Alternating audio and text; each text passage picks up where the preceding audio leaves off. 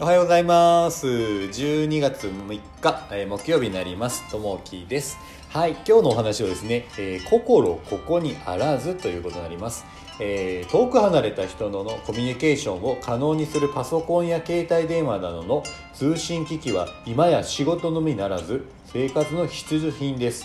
しかし家庭や職場など日常のあらゆる場でそこにいる人の存在を忘れてしまうと通信機器の便利さがあだになってしまう場合もあるようです。A さんは、えー通勤電車でえスマートフォンの画面に夢中になるあまり乗降客の移動の妨げになっていることに気づかず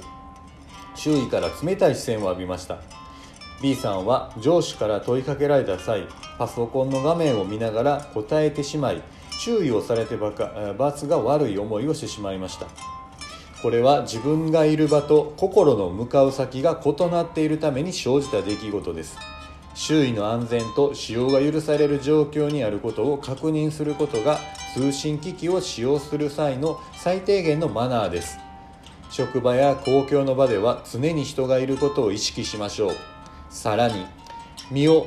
置く場の人への配慮を忘れないようにしたいものです。今日の心がけ目の前の人に配慮しましょう。というとこですね。そうここに、えー心ここにあらずっていうとこなんですけど最近ねこういろいろこう便利になってきてやっぱり携帯で何にもかもこうできるようになってですね、まあ、それに集中するがあまりですね周りにこうあの目がいかなくなってしまうっていうケースが結構あると思うんですね。で確かにすごい便利なんですけれども例えばこうこういうケースがありますよね。人と話をして人とせっかく会ってるのに携帯をずっとこういじってるようなことですよね。あの自分もこれ結構あったりするんですけどもこれってすごい良くなくてせっかくこう相手が自分のために時間を使ってくれてその場にいるのに自分はこう携帯を使ってでいろいろこう物事をしていると。で相手は同じように話が、まあ、できないので携帯をいじってしまうと。こうなるとこうせっかくの時間っていうのがあの意味がなくなってこれがね毎日こう日常あることだったらいいんですけれどもそれでもなおかつやっぱり、えー面と向かって話する時っていうのはやっぱりあのその場の時間をこう大切にしないといけないなと。やっぱこういじながらやってると心ここにならずというところで意識がやっぱりそっちに集中しない、えーどうしても違う方向に意識がいっているとやっぱり心でこう話がやっぱできない。ですよね。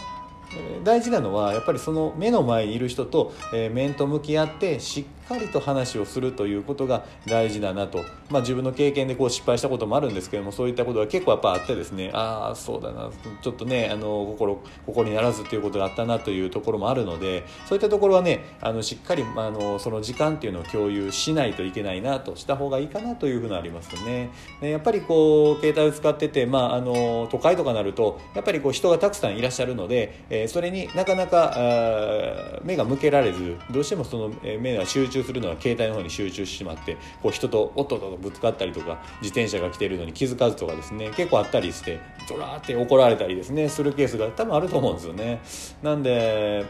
ね、その場場分き合いながらですね周りに、えー気を配りながらですねどうしてもやらないといけない時っていうのはうまいことですね、えーまあ、止まってやったりとか、えーね、その時間をその時間を割いてやるとかっていうことをしていかないといけないのかなとねあの便利になる世の中の中でこう考えるようなことがやっぱありますね。うん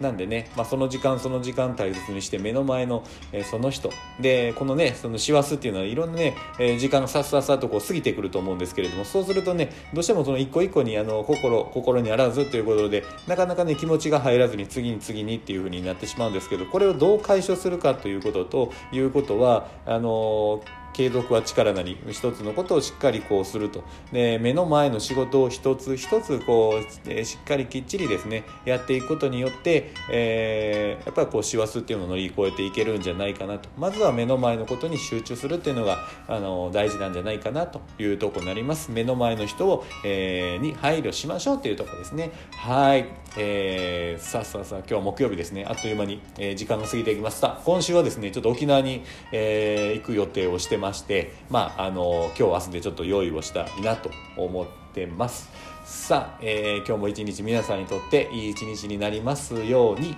じゃあねまたね。バイバイ。